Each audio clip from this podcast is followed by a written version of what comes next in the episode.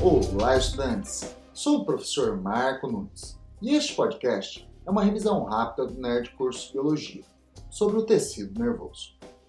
Um tecido é um conjunto de células relacionadas com uma mesma função. Neste sentido, o tecido nervoso é constituído pelos neurônios e as células da glia. Os neurônios são as unidades funcionais do sistema nervoso.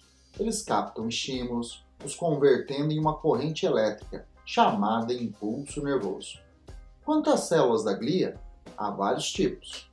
Os astrócitos, que nutrem, protegem e coletam excretas dos neurônios.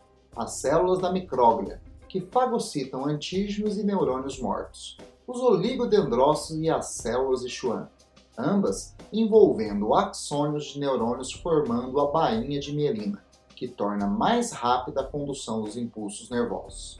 As células de Schwann em neurônios do sistema nervoso periférico e os oligodendrócitos nos neurônios do sistema nervoso central. E as células ependimárias, que são células ciliadas que revestem as cavidades do sistema nervoso e produzem o líquido cérebro-espinhal, também chamado de líquido cefalorraquidiano. Bom, é isso aí. Continue firme nas revisões e bom estudo!